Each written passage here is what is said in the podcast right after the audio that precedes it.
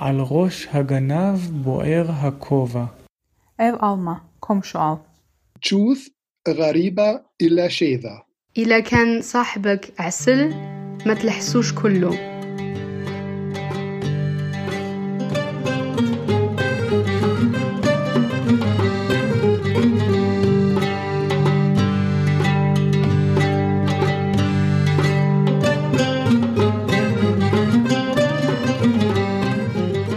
Herzlich willkommen zum Podcast Mekka und Jerusalem. Viele von euch fragen sich jetzt sicherlich, was es mit den gerade gehörten Sätzen auf sich hat, was sie genau bedeuten, vielleicht aber auch, um welche Sprachen es sich dabei handelt. Diesbezüglich müsst ihr euch noch einen Moment gedulden, denn wir haben uns die Auflösung für den Schluss aufgehoben. Eines können wir euch aber schon vorab verraten, es handelt sich bei dem Gehörten um verschiedene Sprichwörter. Apropos Auflösung. Der Titel dieser Folge heißt Mischmisch. Mischmisch ist sowohl das arabische als auch das hebräische Wort für Aprikose. Aber keine Sorge, es soll hier nicht schon wieder nur ums Essen gehen. Dennoch sollten wir jetzt unbedingt mal auf Instagram die Rezepte posten, die wir euch im Rahmen der vorangegangenen Folgen versprochen haben. Wie ihr bereits vielleicht erahnen könnt, geht es in dieser Folge um Sprachen. Genauer gesagt um das Hebräische, Arabische, Persische und Türkische bzw. Osmanische. Einige dieser Sprachen sind verwandt und kommen aus derselben Sprachfamilie. Zum Beispiel gehören Hebräisch und Arabisch zu den semitischen Sprachen, Persisch und Türkisch aber stammen aus jeweils anderen Sprachfamilien.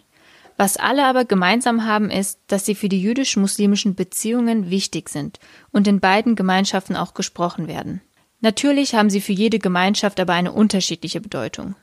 Für viele ist es zum Beispiel überraschend zu hören, dass das Arabische auch für viele jüdische Menschen aus historischer Perspektive, aber auch heute noch eine wichtige Rolle besitzt.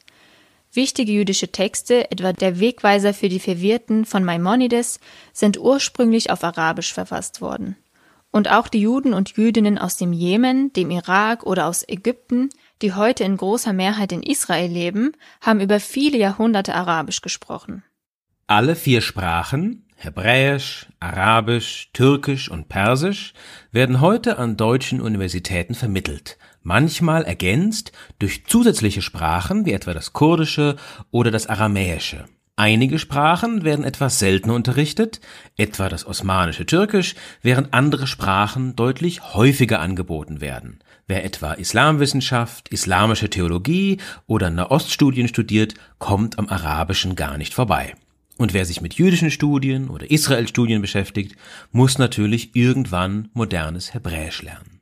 Für diese Folge haben wir uns gefragt, wie genau diese Sprachen im universitären Bereich unterrichtet werden, welche Rolle sie für unterschiedliche Fächer spielen und welche Herausforderungen es bei der Sprachvermittlung gibt. Unser erster Gesprächspartner ist Professor Viktor Golinetz, der an der Hochschule für jüdische Studien Heidelberg für die hebräische Sprachwissenschaft zuständig ist, wir haben ihn als erstes gefragt, was genau denn eigentlich semitische Sprachen sind. Das heißt, semitische Sprachen sind Sprachen, die eben äh, Völker in äh, Vorderasien sprechen. Dazu gehört, wie gesagt, Hebräisch, Aramäisch, Arabisch, aber auch äthiopische Sprachen wie Ge'ez, Tigray und Tigrinya.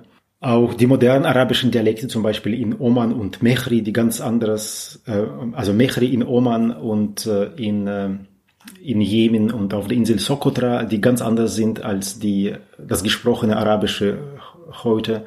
Natürlich die ganzen arabischen Dialekte in alles, in allen arabisch sprechenden Ländern. Natürlich auch die Sprache des Korans als äh, Vorläufer äh, der modernen äh, Dialekte gewissermaßen.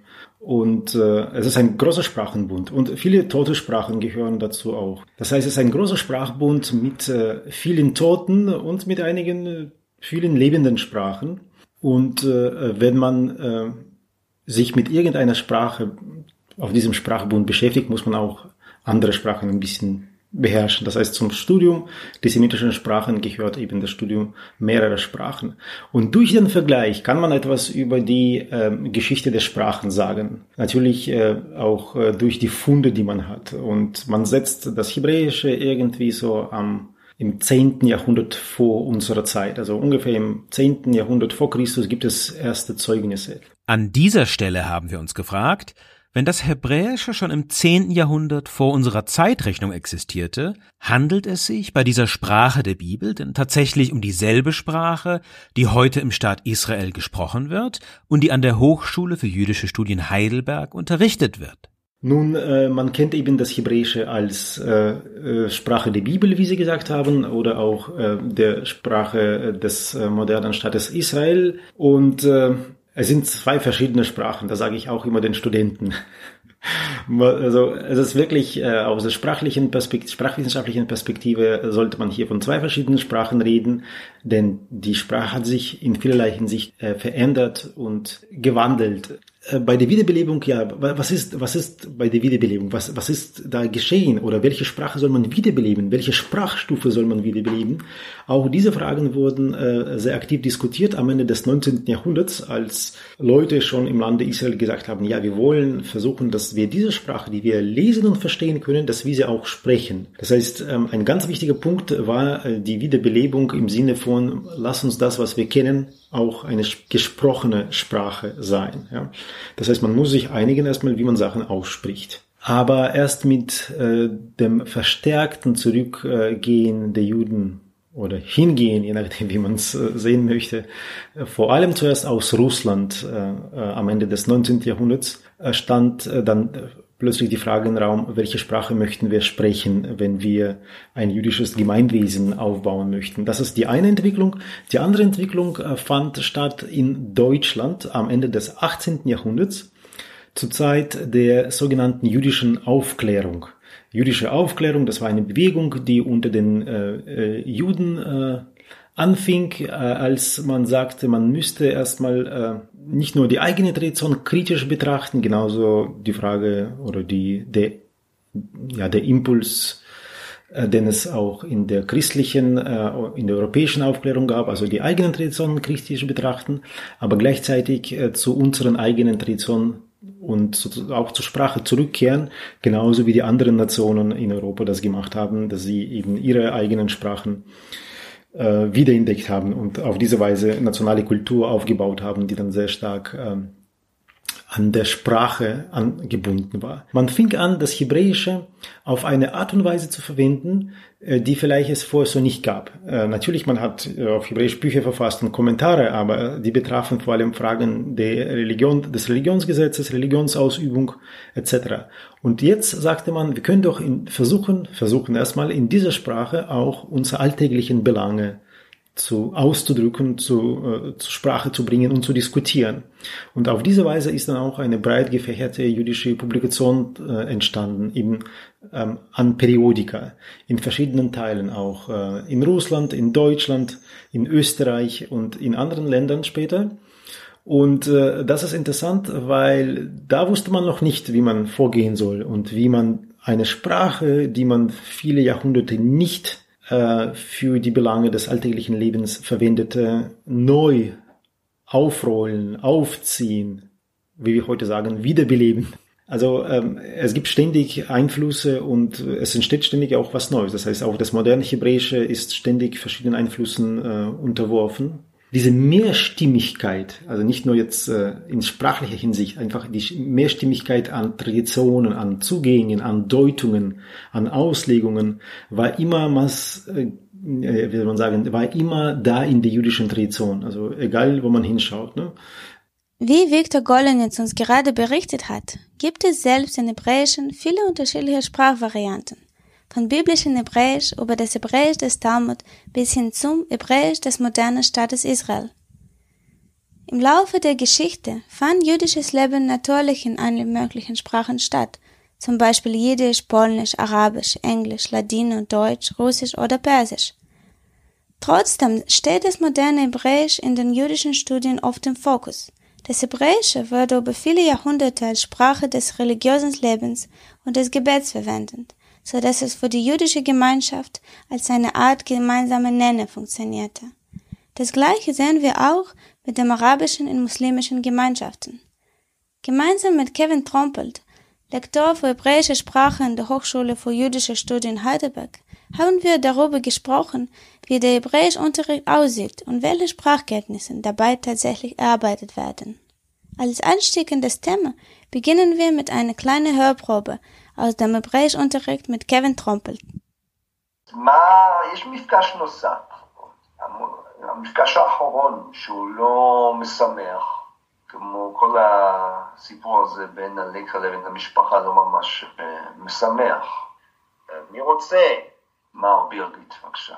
האב שלה מת והיא רצתה ללכת לבית שלהם, אבל האישה שלה לא, היא גירשה את הלקה מהבית, היא... נכון, יפה מאוד, מצוין, מצוין.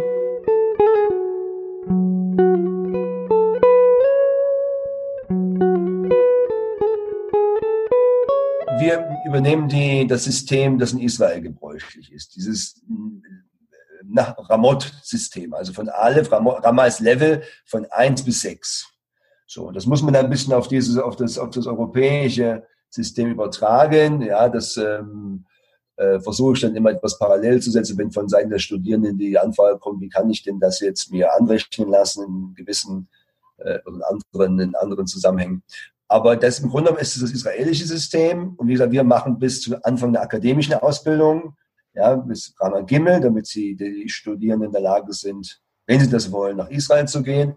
Unser Zugang ist halt, ist halt ein anderer. Wir kommen ja vom modernen Hebräischen und gehen dann aufs alte Altebräisch. Das heißt, das Altebräisch wird bei uns auch nicht klassisch als tote Sprache gelernt, wie man das Latein und das Griechische, also das Gräkum, das Latinum ähm, sich aneignen, sondern es ist tatsächlich so, dass unsere Studierenden Kenntnisse des modernen Hebräischen haben, die ihnen natürlich dann auch helfen, das biblische oder althebräische äh, schneller zu erfassen. Und inwiefern schneller? Sie lernen über das moderne Hebräische den Kontext einzubeziehen und nicht nur Morphologie zu bedienen. Nicht diese alten Sprachen haben ja häufig den, der Zugang zu den alten Sprachen läuft ja häufig über die Grammatik und insbesondere Morphologie. Das hat auch ein paar Nachteile. Man muss aufpassen, dass man die moderne hebräische Brille nicht automatisch natürlich auf eine Sprache überträgt, die zwei bis 3000 Jahre äh, älter ist. Das heißt, man muss aufpassen äh, bei Übersetzungen und immer wieder auf die, auf die äh, Fallen hinweisen. Aber wenn man das am Anfang äh, sehr strikt tut und konsequent tut, weiß der Studierende mit der Zeit auch, okay, ist, ist, ist, ist einiges zu übernehmen, was den Wortschatz betrifft zum Beispiel, was die Morphologie betrifft, aber eben nicht alles. Ist doch eine andere Sprachstufe. Ja. Wir verwenden die Ulpan-Methode. Das bedeutet tatsächlich, dass der Unterricht zu 100 Prozent in hebräischer Sprache stattfindet. Das ist beim, selbst im Anfängerkurs, also wenn wir mit Aleph beginnen, werde ich nur in den ersten zwei, drei Wochen etwas Deutsch einfließen lassen, um ein paar, ein paar Eckwörter einzuführen. Aber sobald eine Basis da ist, ähm, wird der neue Wortschatz nur noch auf dieser Basis eingeführt beziehungsweise erklärt.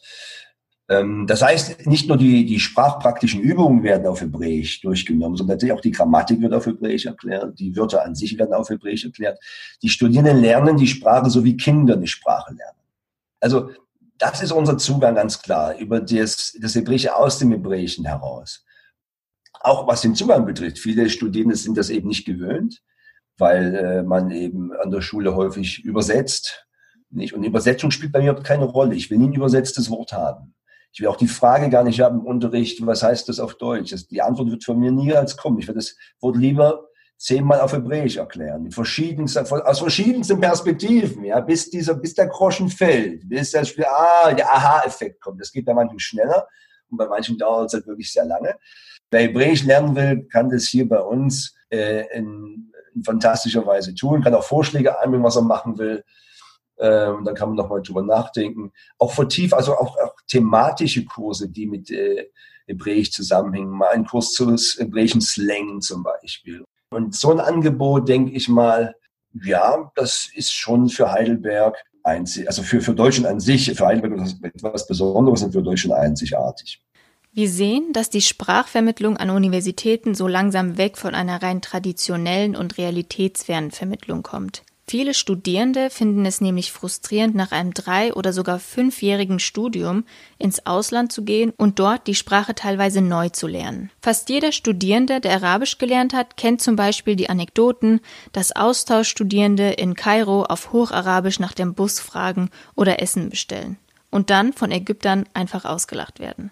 Beim Arabischen kommt dieses Problem der Sprachvermittlung sehr häufig vor, da die Sprachausbildung noch nicht überall auf die beiden unterschiedlichen Sprachniveaus eingeht. Das Hocharabische als die Sprache der Medien, der Politik und der Religion und die arabischen Dialekte als die Sprache des Alltags. Ein bisschen wie in der Schweiz mit Hochdeutsch und Schweizerdeutsch. Zusammen mit Werner Arnold, emeritierter Professor für Semitistik an der Universität Heidelberg, haben wir darüber gesprochen, warum er in seiner Lehre nicht mehr mit dem Hocharabischen anfängt und wie es heute mit den arabischen Dialekten in Ländern wie Syrien und der Türkei so aussieht. Werner Arnold interessiert sich aber nicht nur für die arabischen Dialekte, sondern ganz besonders für das Aramäische, wie er uns im Folgenden berichtet. Ich bin nach dem Magisterstudium, wie das damals noch hieß, als ich studiert habe, für zwei Jahre nach, mit meiner Familie nach Syrien gegangen.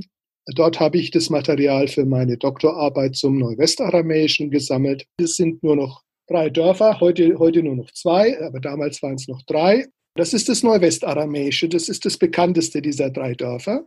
Da finden Sie dann alles, was Sie über dieses Dorf und über diese Sprachen äh, wissen müssen. Es sind drei verschiedene Dialekte. Es gibt noch zwei rein muslimische Dörfer muslimische Aramäer ist auch eine sehr kleine Minderheit, aber gibt es, weil normalerweise verbindet mit, mit dem Aramäischen immer das Christentum, was natürlich auch stimmt, es sind die allermeisten, aber im Judentum spielt das Aramäische natürlich auch eine gewisse Rolle und bei den Muslimen sind es eben nur ganz wenige, die Aramäisch sprechen. Aber immerhin, Neuwestaramäisch sprechen mehr Muslime als Christen. Und äh, danach für meine Habilitation äh, habe ich äh, meine Forschungen äh, zu den arabischen Dialekten in der Provinz Hatay in der Türkei äh, gemacht. Ich habe diese Forschung aber nicht in der Türkei gemacht, sondern unter lauter Gastarbeitern in Deutschland, weil die Türkei damals noch sehr restriktiv äh, äh gewesen ist was Forschungen zu Minderheiten in der Türkei äh, betrifft. Und äh, die Leute da waren auch alle sehr ängstlich und wollten eigentlich mit mir in der Türkei selbst nicht arbeiten. Aber in Deutschland habe ich über 400 Familien gefunden aus dem Hatay, Aleviten und, äh, und Sunniten und äh, die arabischsprachigen Christen. Was ich nicht gefunden habe, sind, äh, waren Mitglieder der jüdischen Gemeinden aber da habe ich den Vorsitzenden der jüdischen Gemeinde von Iskenderun einfliegen lassen und der wohnte dann einen Monat bei mir und dann haben wir alles hier gemacht.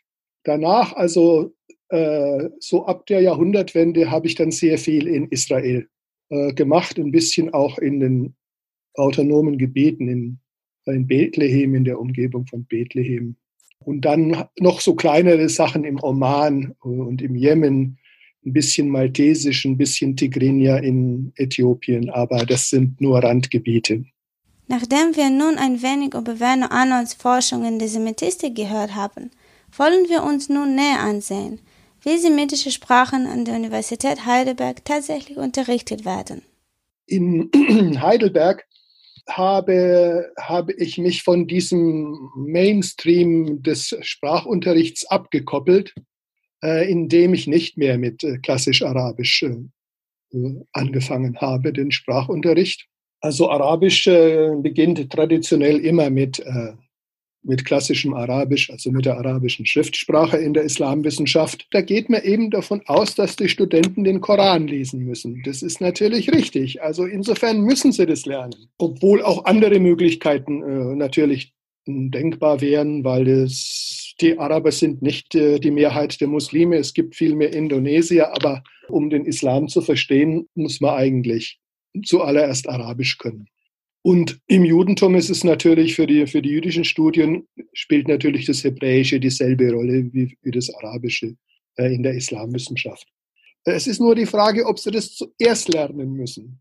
Auch in der Semitistik müssen bei uns müssen auch die Studenten äh, Hocharabisch lernen, aber nach äh, dem Dialektkurs. In der äh, Semitistik ist man natürlich etwas freier und da gibt es äh, unterschiedliche Ansätze. Da gibt es Institute, die beginnen mit biblisch-hebräisch, es gibt welche, die beginnen mit aramäisch, es gibt welche, die beginnen mit äthiopisch äh, oder eine andere, eine andere äh, semitische Sprache.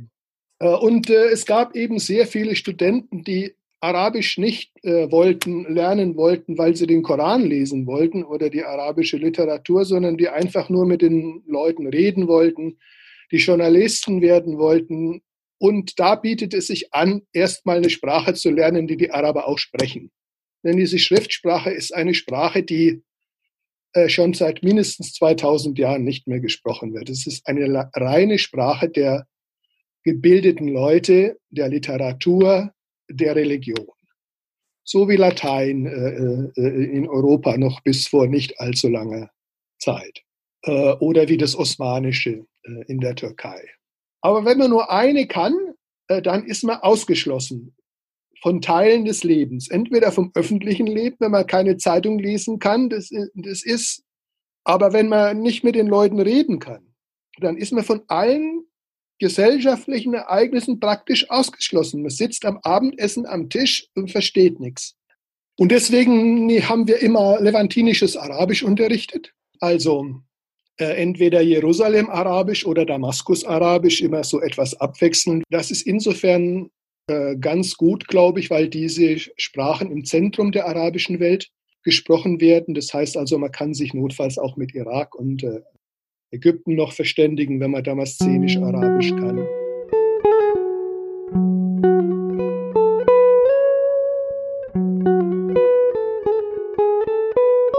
Nicht nur in der Semitistik oder die Islamwissenschaft, sondern eben auch im Rahmen der jüdischen Studien ist Arabisch eine wichtige Sprache. Und das nicht nur, weil arabische Lehnwörter wie beispielsweise Fadicha, Fashla oder Sababa in die moderne hebräische Umgangssprache Eingang gefunden haben.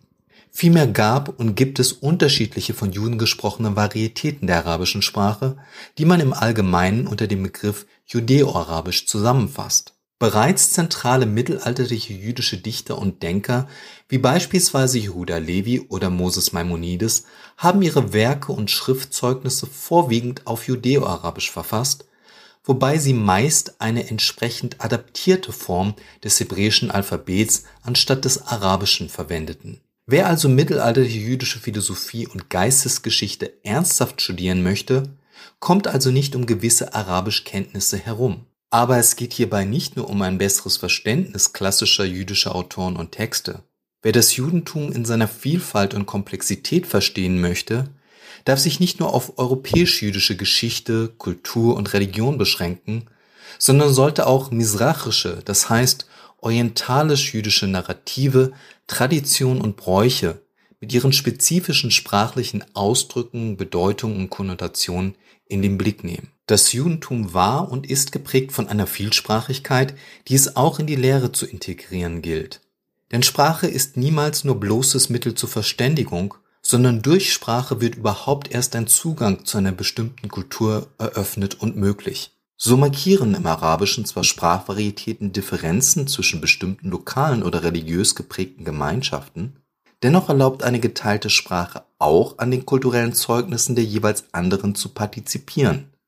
Das heißt, sie bildet die entsprechende Grundlage für jede Form kulturellen Austausches.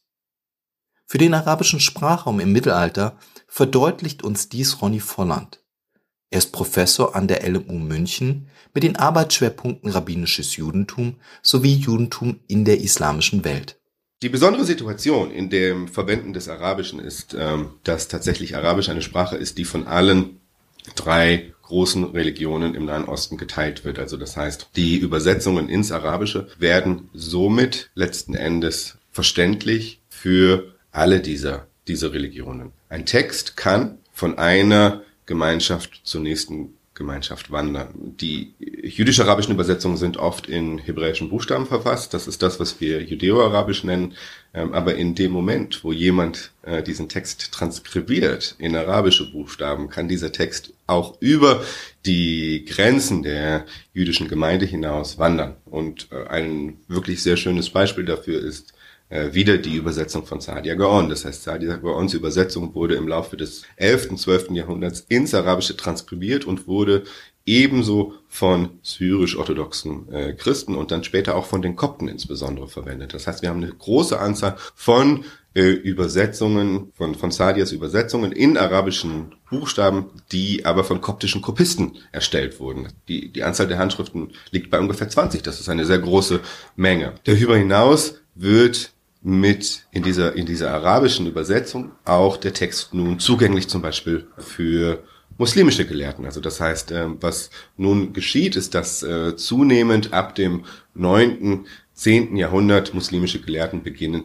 die hebräische Bibel oder auch das Alte Testament der, der Christen, die ja ebenfalls ins Arabische übersetzt haben, äh, zu zitieren. Ähm, ein berühmtes Beispiel ist zum Beispiel eben Qutayba in seinem ähm, Buch Kitab al-Ma'arif, das Buch der notwendigen Dinge, die man so wissen muss, zitiert er in ganz großen Ausschnitten äh, arabische Bibelübersetzungen. Ibn Hazm zum Beispiel ist ein Gelehrter aus dem 11. Jahrhundert in Andalusien, zitiert Sadia Wort für Wort in seinen Bibelübersetzungen.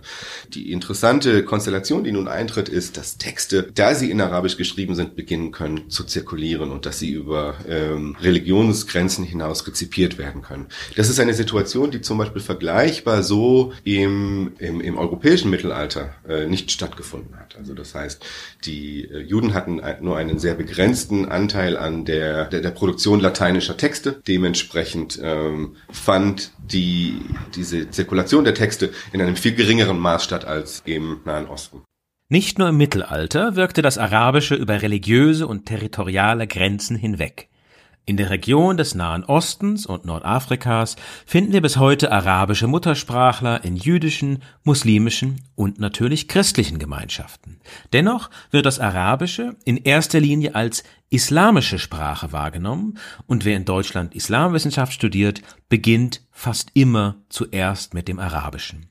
Über Sprachvermittlung, sprachliche Vielfalt und den Unterschied zwischen dem osmanisch-türkischen und dem modernen Türkischen haben wir uns daher unterhalten mit Professor Henning Sievert, Islamwissenschaftler an der Universität Heidelberg. Unter Islamwissenschaft stellt man sich ja alles Mögliche vor. Es bezieht sich allerdings äh, nicht primär auf die Religion des Islams, sondern als die Bezeichnung geprägt wurde, nannte man die Zivilisation Islam. Das heißt, es ist eine Regionalwissenschaft des Nahen Ostens auf philologischer Basis mit Arabisch, Persisch und Türkisch als den drei Hauptsprachen. Und diese Sprachen vertrete ich auch. Offiziell bin ich für Türkisch und Persisch zuständig. Und das ist auch am nächsten an der wichtigsten Quellensprache für mein Gebiet, nämlich dem Osmanisch-Türkischen. Das Osmanische Reich war ein, war weder ein türkisches noch ein islamisches, sondern ein multireligiöses, polyethnisches und multilinguales Reich. Es wurden viele Sprachen gesprochen, viele Religionen und viele Zugehörigkeiten, viele verschiedene Lebens- und Wirtschaftsweisen kamen zusammen. Das ähm, war sozusagen in der Hinsicht das Gegenteil eines Nationalstaates, wie Nationalisten ihn wollen. Nämlich ein Imperium. Mehrsprachigkeit, funktionale Mehrsprachigkeit war normal, so wie in weiten Teilen der Welt eigentlich immer noch. Aber das heißt nicht, dass die Sprachen alle gleich waren, sondern Arabisch war die Sprache der islamischen Religion und Gelehrsamkeit und des islamischen Rechts. Persisch äh, war im Osmanischen Reich durch Muttersprachler kaum vertreten, aber eine Sprache von Literatur und Dichtung zum Beispiel. Und äh, beim Türkischen, wenn wir das mal ein bisschen genauer anschauen, äh, aus heutiger Sicht der Eindruck, Osmanisch-Türkisch ist was anderes als Türkei-Türkisch und das eine ist eng mit, äh, das Osmanisch-Türkische ist eng mit dieser Ancien Regime, mit dieser Dynastie verbunden und mit der Herrschaft. Es gibt das allerhöchste Register für offizielle Verlautbarungen des Hofes oder äh, anspruchsvolle Dichtung und solche Dinge. Da ist es genau wie in anderen Sprachen auch nicht unbedingt für jedermann zugänglich. Und es gibt auch ein unteres Register, das sogenannte grobe Türkisch, das von eben der Landbevölkerung, den Bauern einfach gesprochen wurde ähm, und fast nie geschrieben. Deswegen kann man darüber auch recht wenig sagen und das sicher auch nicht vereinheitlicht war, sondern regional sehr unterschiedlich, genau wie alle anderen Sprachen auch. Und zwischen diesen beiden Polen gibt es eine große Spannbreite und fließende Übergänge. Natürlich sind darin auch Hierarchien enthalten, das ist ja völlig klar. Je besser jemand die Hochsprache, die insbesondere osmanisch-türkische Sprache, die ja eng mit der politischen Herrschaft verbunden war, beherrschte, desto bessere Chancen hatte er individuell auch seine Interessen durchzusetzen oder selbst aufzusteigen. Und die Sprache, diese Sprache, die von der imperialen Eliten verinnerlicht wurde, war tatsächlich eine imperiale Sprache. Durch die Verbindung von Arabisch, Persisch und Türkisch kommt gewissermaßen auch der imperiale Anspruch zum Ausdruck auf der höchsten Sprachebene, weil die Literatur, die damit verbunden war und die man dann als gebildeter Osmane kennen sollte, auch die oder vor allem die arabische und persische war. Äh, diese drei Sprachen, arabisch, persisch, türkisch, bilden sozusagen einen kulturellen Zusammenhang. Deswegen werden sie für uns auch alle zusammen angeboten und unterrichtet, obwohl sie verschiedenen Sprachfamilien entstammen. Nach diesem theoretischen Einblick haben wir uns aber gefragt, wie denn dieser kulturelle Zusammenhang an Universitäten, also in der Forschung und Lehre, eigentlich hergestellt wird. Professor Henning Sievert hat uns deshalb das Sprachangebot der Islamwissenschaft an der Universität Heidelberg mal etwas näher erklärt. Die Studierenden bei uns lernen zuerst entweder Türkisch oder Arabisch. Und wenn Sie mit Türkisch beginnen, dann können Sie im nächsten Schritt dann zum Osmanischen übergehen. Man geht sozusagen in der Geschichte rückwärts. Und das Ziel im Studium ist, wie gesagt, anspruchsvolle Texte zu analysieren. Die Islamwissenschaft ist ein Fach auf philologischer Basis. Also man muss generell sagen, dass Osmanistik als Fach oder als Teilgebiet in der Regel der Islamwissenschaft oder der Türkologie in Deutschland sehr schwach vertreten ist. Es gibt drei, vielleicht vier Professoren, die das machen. Was ich versuche in Heidelberg umzusetzen, ist ähm, die Geschichte der Neuzeit auf Basis von osmanischen osmanisch-türkischen, arabischen und persischen Quellen zu äh, etablieren. Das ist das eine.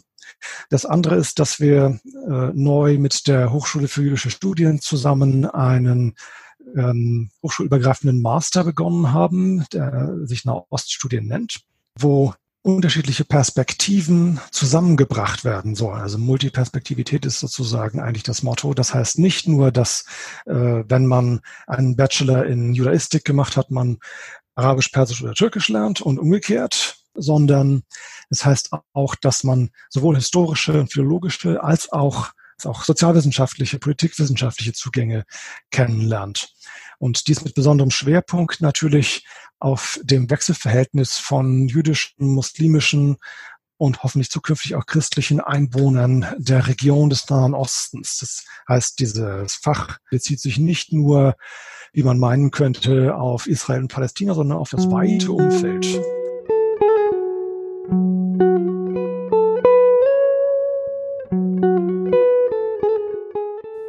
Folge haben wir verschiedene Sprachen kennengelernt die eng verbunden sind mit muslimischen und jüdischen Gemeinschaften. Sprache ist eng mit Kultur und Tradition verknüpft. Wer sich daher wissenschaftlich mit der Geschichte und Gegenwart der beiden Gemeinschaften auseinandersetzen will, muss daher unbedingt eine oder am besten mehrere dieser Sprachen lernen.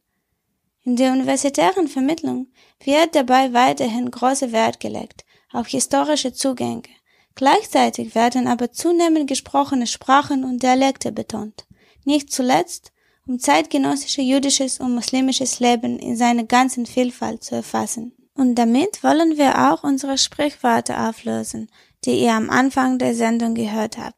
Al Rosh Haganav Boer Hakova. Über den Kopf vom Dieb brennt der Hut. Und es heißt, dass wenn jemand was gemacht hat, denn oft wird versucht er sich zu verteidigen. Ein Sprichwort, das ich besonders mag, lautet Ev Alma, komm schon al. Das heißt so viel wie kauf dir kein Haus, sondern gute Nachbarn. Die Bedeutung dessen ist, dass nicht das Haus Priorität hat, sondern gute Nachbarn. Chuth Rariba illa Sheda. Es gibt keinen Fremden außer den Teufel. إذا كان صاحبك عسل ما تلحسوش كله was wortwörtlich übersetzt so viel heißt wie, wenn dein Freund wie Honig ist, dann iss ihn nicht komplett auf. Was so viel heißt wie, wenn du einen netten Freund hast, beziehungsweise Menschen in deinem Leben hast, die dir immer eine helfende Hand ähm, geben, dann frisst diese Hand sozusagen nicht auf. Also nutzt diese Person nicht aus, nur weil sie so nett zu dir ist. Für die Sprichwörter bedanken wir uns bei Merve Tosun, Amina Sharifa Benchai, Raphael Michaeli und Werner Arnold. Genauso bedanken wir uns natürlich bei unseren Interviewpartnern, also bei Viktor Gollinetz, Kevin Trompelt, Werner Arnold, Ronny Volland und Henning Sievert. Und ja, das waren gerade fünf Männer. Wir geloben Besserung für die Zukunft. Auch in der nächsten Folge soll es um das Thema Sprache und Sprachvermittlung gehen, aber diesmal mit einem Schwerpunkt auf die Innenperspektive der jüdischen und muslimischen Gemeinschaften in Deutschland. Wie sieht es aus mit den Arabisch- und Hebräischkenntnissen innerhalb des muslimischen und jüdischen Gemeindelebens? Wer lernt eigentlich Hebräisch? Wer unterrichtet Arabisch? Und wie wichtig sind diese Sprachen für junge muslimische oder jüdische Menschen, die in den meisten Fällen eben nicht in einem arabisch- oder hebräischsprachigen Umfeld leben? Damit ihr nichts verpasst, folgt ihr uns am besten auf Instagram und abonniert uns auf Spotify oder iTunes. Wir sagen Tschüss und bis zur nächsten Folge.